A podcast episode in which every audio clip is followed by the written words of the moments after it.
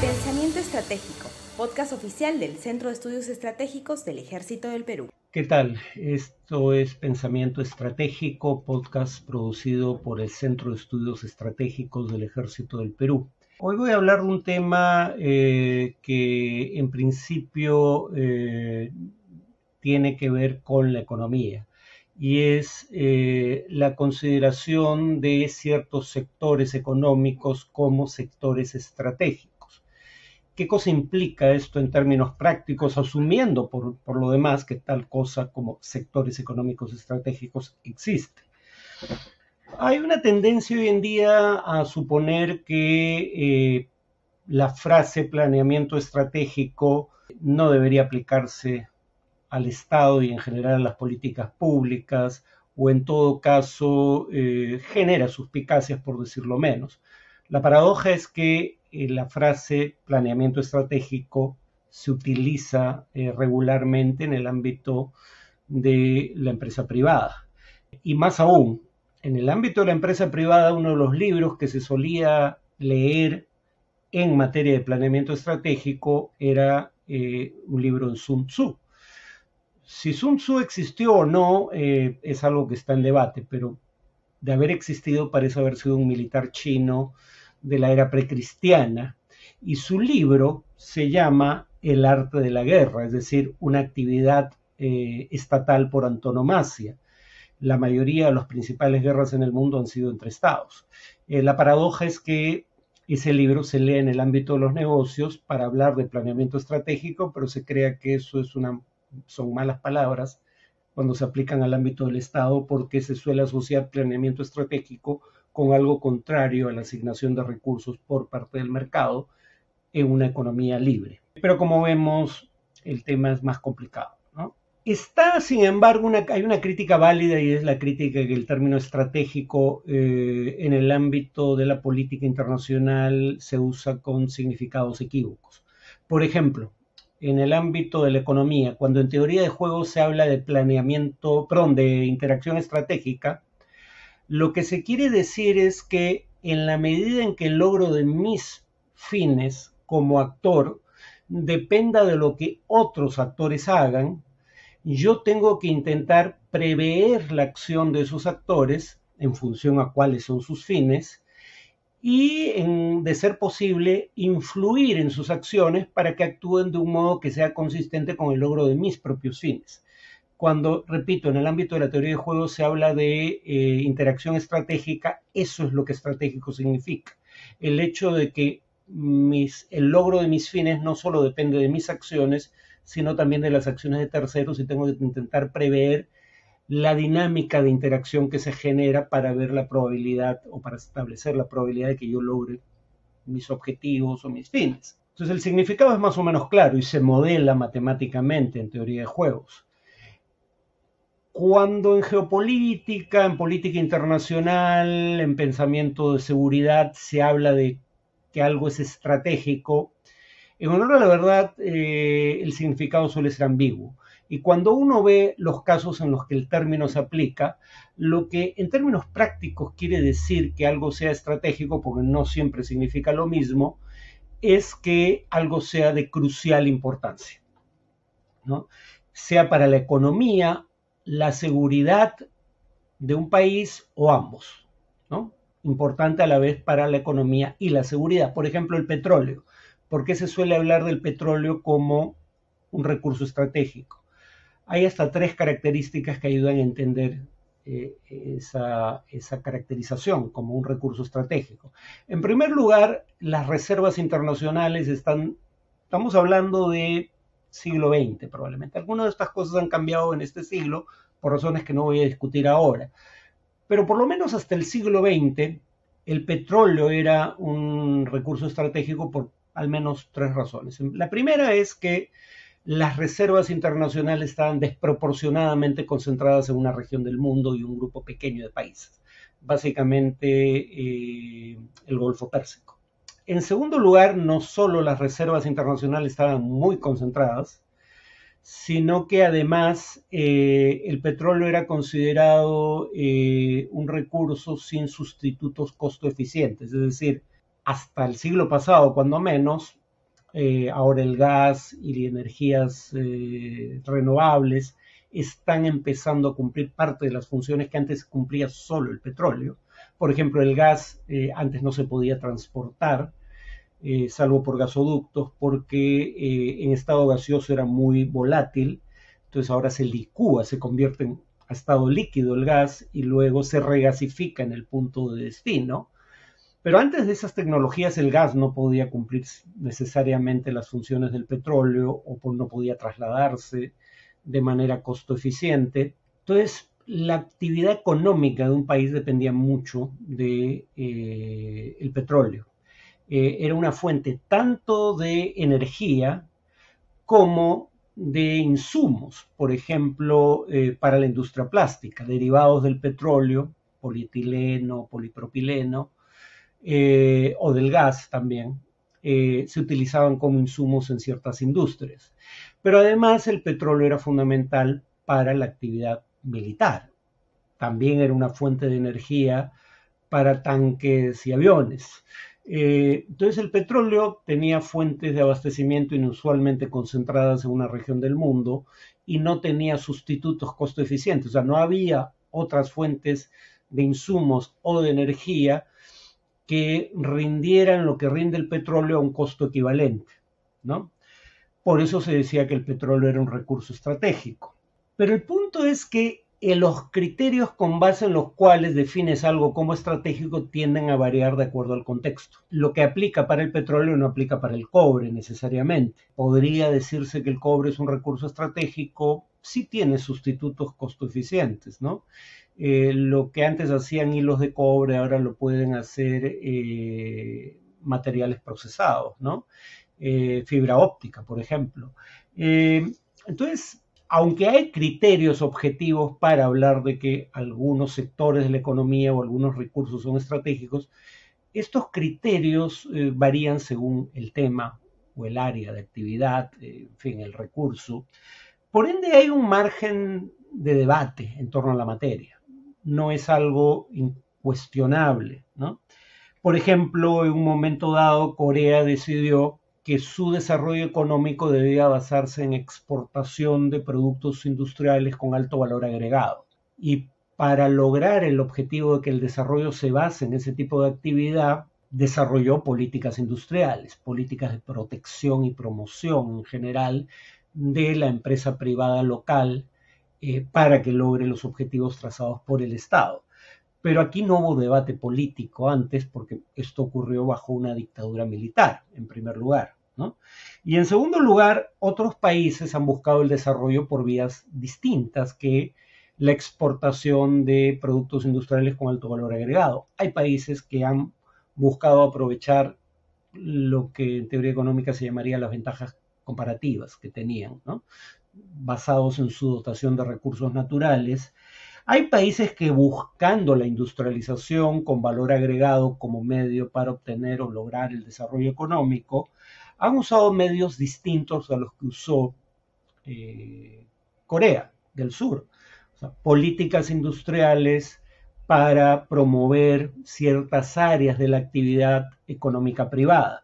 Hay países que han expropiado empresas privadas y han, eh, digamos, asignado al Estado el rol conductor del desarrollo a través de su actividad empresarial, no solo a través de sus políticas industriales. Y hay países que eh, han buscado eh, el desarrollo por medios más cercanos a eh, la asignación de recursos por parte del mercado.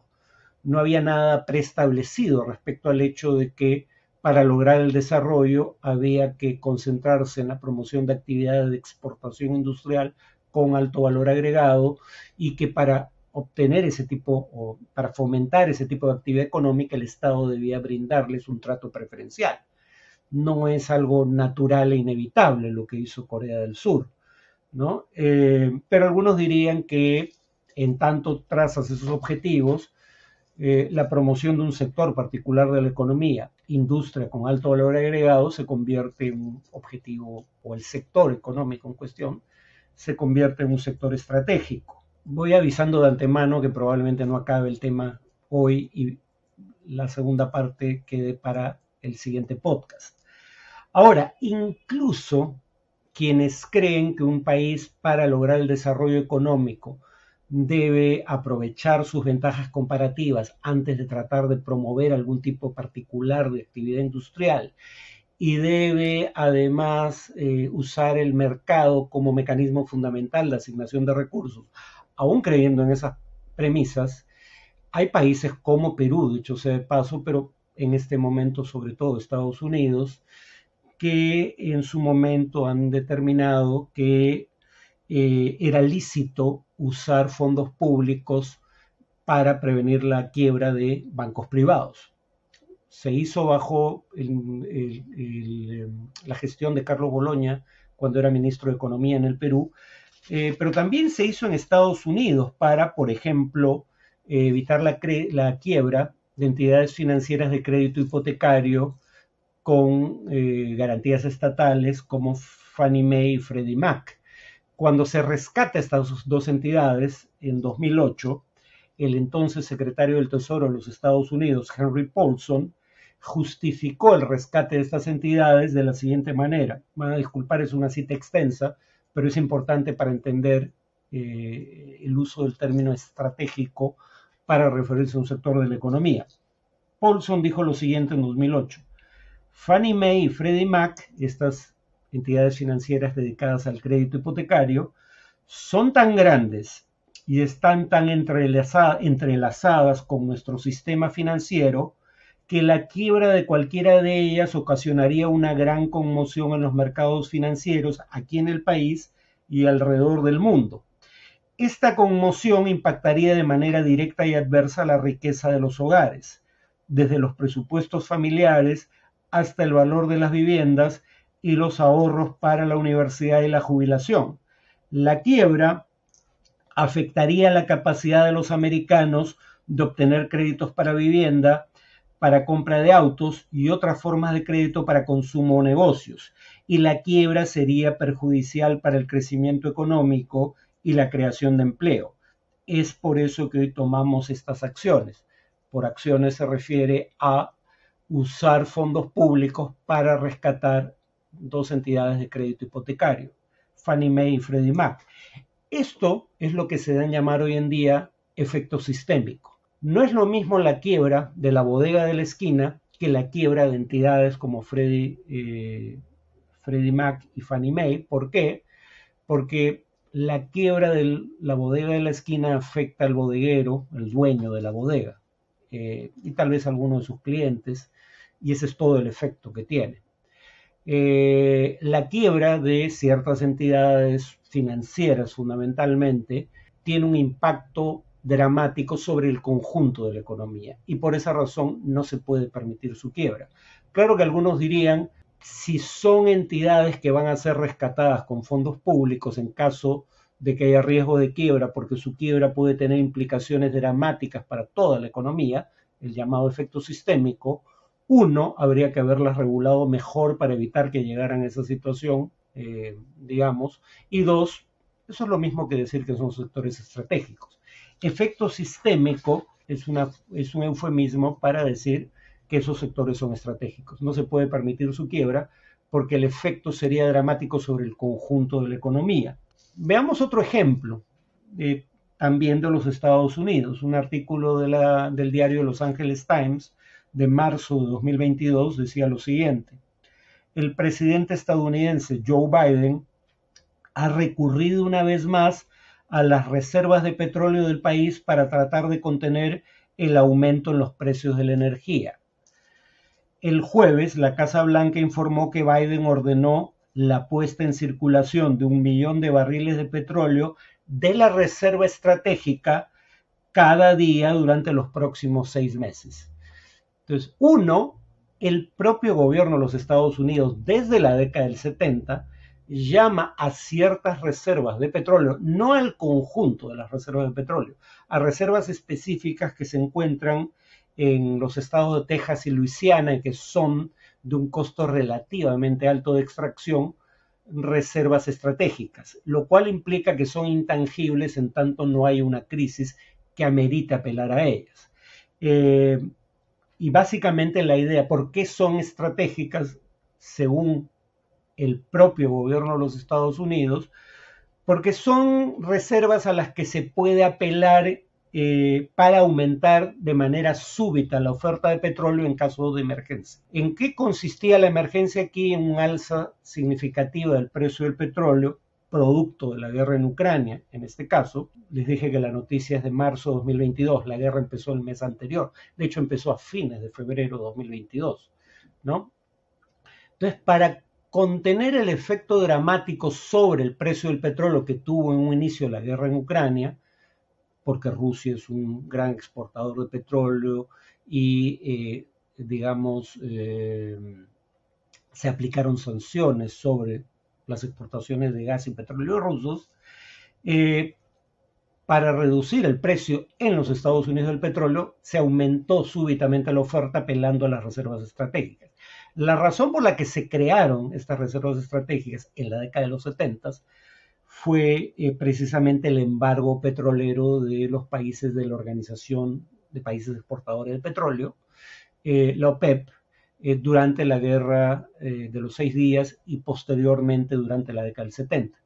Ese embargo petrolero provocó, en tanto se restringió significativamente la oferta mundial de petróleo, a una caída significativa de la oferta, a igual demanda, aumenta el precio. Eh, y entonces se crea esa reserva estratégica, que es intangible en tanto no hay una crisis que amerite su explotación, eh, para contener el efecto de crisis políticas como el embargo petrolero o la guerra en Ucrania, cuando estos afectan la cotización internacional del petróleo o la disponibilidad del recurso. Mm, en el caso de eh, el embargo de la OPEP, no es solo que el petróleo subiera de precio, es que no estaba disponible durante la duración del embargo el petróleo proveniente del Medio Oriente. En ese sentido, cuando se habla de eh, que algo es estratégico, es similar al uso de la palabra seguridad nacional o la frase seguridad nacional o la palabra seguridad a secas, en el ámbito de las políticas públicas. Eh, porque cuando alguien dice esto es un tema de seguridad, lo que eso implica en términos prácticos son dos cosas. En primer lugar, que si la seguridad está en juego y la seguridad llevado al límite puede implicar el riesgo de que el Estado mismo deje de existir, hay estados que han perdido guerras y han dejado de existir producto de eso, si lo que está en juego es la existencia misma del Estado, claramente eso es una prioridad por, virtual, por encima de virtualmente cualquier otra política pública. Porque sin Estado no va a haber además políticas públicas. ¿no? Eh, entonces, si uno dice que algo es un tema de seguridad, lo que suele querer implicar es, uno, que es un tema prioritario y que debe anteponerse a cualquier otro objetivo de política pública. Y dos, que por ser una prioridad amerita el uso de medios particularmente costosos y de carácter excepcional. O sea, medios a los que no sería lícito apelar bajo otras circunstancias que no fueran la crisis, eh, una crisis que, que es potencialmente una amenaza existencial. Por ejemplo, gobiernos conservadores de los países menos intervencionistas económicamente entre los países desarrollados como los del Reino Unido bajo Boris Johnson y el de Estados Unidos bajo Donald Trump, cuando llega la pandemia del COVID, deciden que no pueden esperar a que la oferta regular de respiradores eh, mecánicos crezca para, digamos, cubrir la demanda que ha crecido exponencialmente producto de la pandemia del COVID-19. Eh, bajo circunstancias críticas como una pandemia global, eh, el mercado probablemente no responda ante un aumento súbito de la demanda con un aumento proporcional de la oferta en los plazos requeridos para evitar la muerte por falta de respiradores mecánicos de centenares de miles de personas que requieren no solo respiradores mecánicos, sino eh, camas en unidades de cuidados intensivos. ¿no? Y si pudiera crecer la oferta, como vimos en el caso peruano con la oferta de, eh, de oxígeno medicinal, aunque no crezca en la proporción requerida, eh, o sea, precisamente porque no crece al ritmo al que crece la demanda, uno puede ver que cuando más se necesita para salvar vidas respiradores mecánicos, o en el caso peruano oxígeno medicinal, el precio se multiplica hasta por 10, en el caso peruano, con el oxígeno medicinal. Eh, ese es el tipo de situaciones en donde la mayoría de economistas admitirían que eh, hay en buena medida una falla de mercado, ¿no? el mercado no puede abastecer en los plazos requeridos eh, la demanda existente, que es una demanda que ha crecido exponencialmente por la pandemia y en donde está en juego la vida de centenares, si no millones de personas, centenares de miles o millones de personas. ¿Qué hicieron los gobiernos del Reino Unido y de Estados Unidos bajo gestiones conservadoras? Obligar a empresas privadas, Dyson en el caso del Reino Unido, General Motors, en el caso de Estados Unidos, a producir respiradores mecánicos. Un producto que no producían habitualmente. Dyson es una empresa de electrodomésticos, General Motors es una empresa de productora de vehículos automotores.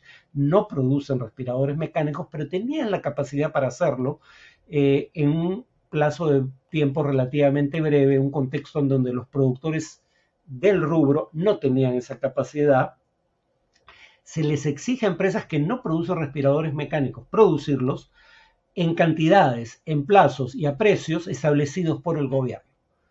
O sea, eso es, eso es algo que obviamente en una economía de mercado basado en la propiedad privada sería inadmisible bajo circunstancias normales, pero es admisible en tiempos de guerra o en tiempos de pandemia, en tiempos de grandes conmociones sociales, políticas y económicas. Eh,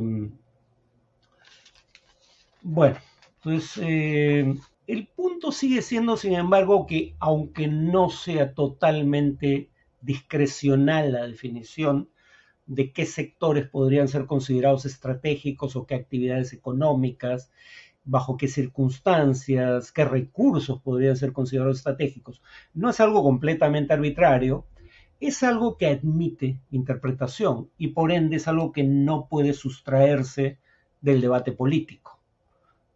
Eh, por lo menos no en una democracia.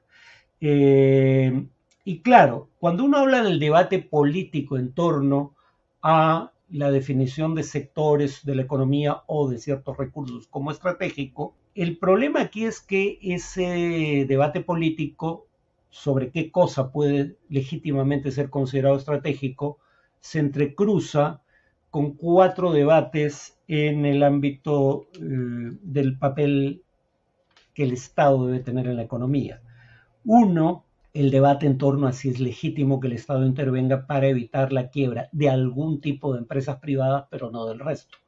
Aquellas cuya quiebra podría tener efecto sistémico. Segundo debate, si algo es estratégico, debe ser propiedad del Estado. O sea, un debate sobre la propiedad de recursos o sectores de la economía que se consideran estratégicos y, empezarán a notar por qué esto causa tanto resquemor. En tercer lugar, el debate sobre si es lícito tener una política industrial respecto a sectores estratégicos. Es decir, si dado que se considera un sector de la economía o un cierto recurso como estratégico, el Estado debería tener políticas preferenciales hacia ese sector de la economía o hacia las empresas que producen o extraen ese recurso.